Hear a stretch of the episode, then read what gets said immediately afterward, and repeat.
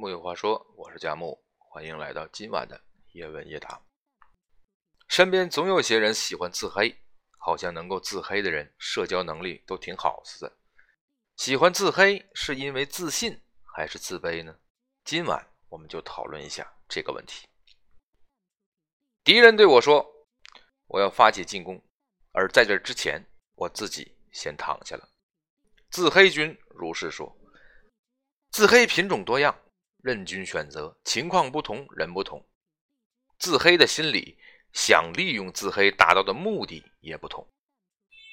它与撒谎一样，是人与人沟通里普遍存在的现象。谎言有善意的谎言，恶意的谎言，未达到目的的谎言，自己都未察觉的谎言。自黑也是如此，它有的时候是一种自我反省。有的时候是自信的表达，有的时候是印象管理策略的一种，有的时候则是为了掩盖自己最在乎的事。自信者自黑，自负者自黑，自卑者也自黑，只是这这些自黑的表现不同。自黑能够拉近距离，缓解压力，而一味的自黑却可能导致被别人横得黑得更惨，更加丧失自信，这样负面的结果。适当适度的自黑，一般发生在拥有自信的人身上。他们不过分贬低自己，而是把自我贬低当作幽默和谦逊的一种，舒缓社交中的压力，为对话增添乐趣。他们拥有足够的自我尊重，能够控制自黑的程度和场合。二零零八年，美国新墨西哥大学的一个研究显示，谈话中最吸引女性的男性特质是幽默。而自嘲又是幽默中最吸引人的。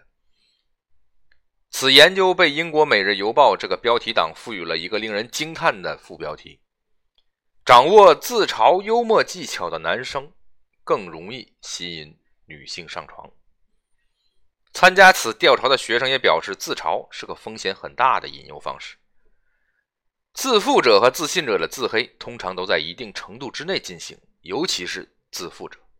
不会过分降低自己最引以为傲的地方，即使自黑也是有程度、有范围、有底线的自黑，甚至有时还会在自黑之后来个自夸。自黑对于他们来说是一种印象管理策略，是人际的顺滑油。而另一些自黑则来源于自卑，此时的自黑是隐藏，隐藏自己害怕的部分，不愿被人提及的部分，在外人进攻之前。先自己提及，或在被人提及之时顺水推舟自黑一把，将自卑隐藏进自黑的幽默。这些缺乏自信的人通常面临着社交焦虑。自黑此时好比盔甲，它看起来是贬低自己，实际上类似社交防御。它是自我减压的方式，降低自我评价，以幽默和喜剧来对抗社会及他人对自己的嘲笑，对抗可能存在的贬低。避免遭受攻击。过分频繁、无下限的自黑会增加自卑。当这种自我贬低渐渐融入沟通的细节当中，它会吞噬掉自我尊重。它所带来的恶果中包括他人对自黑者更加不尊重。你都不在乎了，我们黑你无可厚非。就这样陷入了被人不断贬低的恶性循环。人与人的沟通中。我们本来就是吝啬的认知者，很容易误解他人的情绪和真正的意思。我们以为自己的表情和肢体会清楚地表现自己的情绪，但旁人捕捉到的却比我们自己认为要少。这就是透明度错觉。一旦自黑这个盔甲过分武装到了头盔，密不透风，旁人再也看不见当事人的表情，只看见头盔上巨大的笑脸。